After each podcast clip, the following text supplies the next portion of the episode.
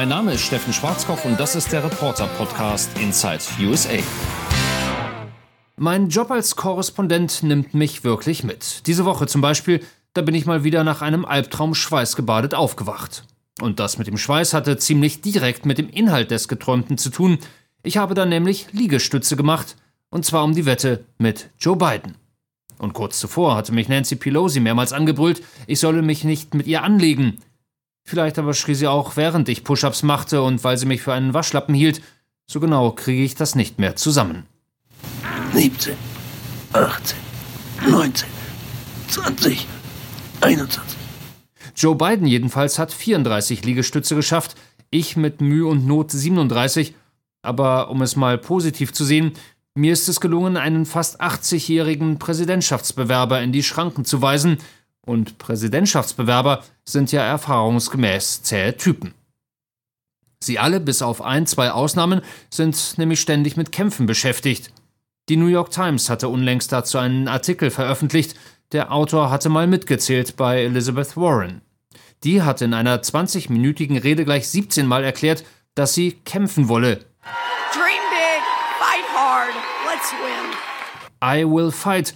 Gegen Donald Trump nämlich, aber auch für eine allumfassende Krankenversicherung, für die Reichensteuer, die Umwelt und jeden einzelnen Amerikaner natürlich, aber eigentlich für ganz Amerika und die Welt sowieso. Wenn man kämpft, dann besser richtig. Elizabeth Warren, bin ich überzeugt, schafft bestimmt 50 Liegestütze. Wobei man auch sagen muss, dass die Frau nicht gerade viel Gewicht hochzustemmen hat, aber das ist jetzt vielleicht ein bisschen zu persönlich. Pardon. Was ich eigentlich sagen wollte, was ich als Journalist jeden Tag sehen und hören muss, das ist manchmal schon grenzwertig. The good news is we're having the best times in history in our country. Okay. Mein Präsident erzählt immer wieder denselben Brei. Tolle Wirtschaft, super tolle Börse, das Militär doppel super toll, die Demokraten doof, Hexenjagd auch doof. Freunde, ich kann nicht mehr. Und dann schreit der Biden auch noch rum, beschimpft Wähler als verdammte Lügner. You're a damn liar, man. That's not true. And no one has ever said that? No one has heard that? No? You see it on the TV. No, I know you do. And by the way, Und will mit ihnen um die Wette Liegestütze machen. and you want to check my shape on, let's do push-ups together here, man. Let's do, let's run. Let's do whatever you want to do. Let's take an IQ test. Während Frau Pelosi Reporter anblökt, nur weil die fragen, ob sie den Präsidenten hassen würde. So don't mess with me when it comes to words like that. Kein Wunder also, dass mich die Trumps, Pelosis, Bidens, Buttigieg und Sanders dieser Welt bis in die Träume verfolgen. Selbst an freien Wochenenden außerhalb der Hauptstadt kann man den Kampf ums Weiße Haus nicht so richtig hinter sich lassen. Letztens waren Julia Tillette und ich in Philadelphia und dort unter anderem in einem Sockenladen. Knapp tausend verschiedene Kniestrümpfe gab es da zu kaufen, mit den unterschiedlichsten Motiven drauf. Batman und Superman, Mickey und Minnie Maus, alles Mögliche mit Baseball, Eishockey und Football, prominente Damen mit Oberbekleidung und unbekannte Damen ohne. Und welche Socken laufen am besten? Richtig, die mit Donald Trump drauf.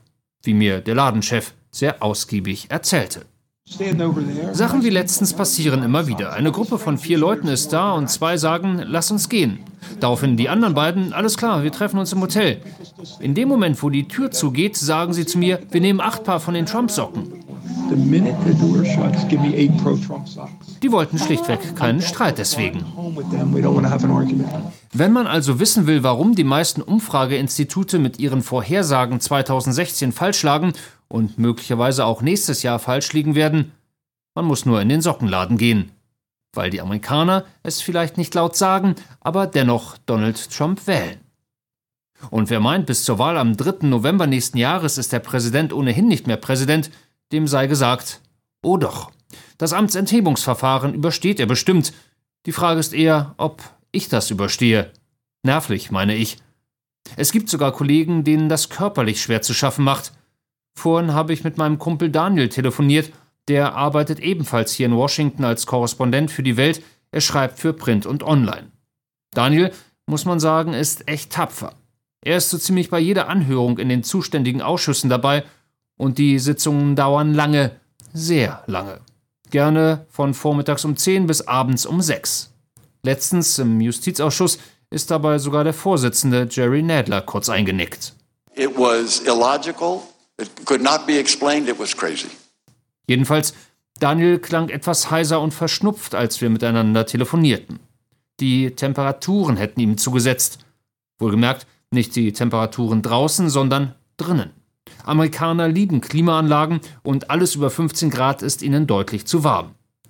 Und wenn's dann auch noch heiß hergeht wie beim Impeachment-Vorverfahren, na gut, das war jetzt ein etwas zopfiger Spaß. Wie dem auch sei, trotz Mantel und Mütze sagt Daniel am Telefon und hustet einmal ab, sei es ziemlich frisch gewesen letztens im Justizausschuss.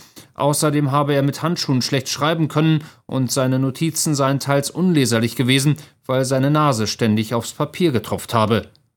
Wie gesagt, tapferer Kerl, mein Kollege. Worauf ich aber eigentlich hinaus will, ist, wir alle haben hier ganz schön zu leiden. Dann ist es umso schöner, wenn man mal eine Auszeit nehmen kann, so wie ich erst vor wenigen Tagen.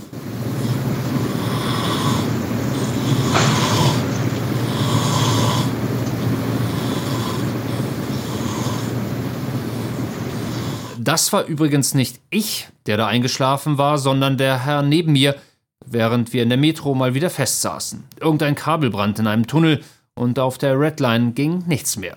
Das passiert hier ab und zu mal in Washington.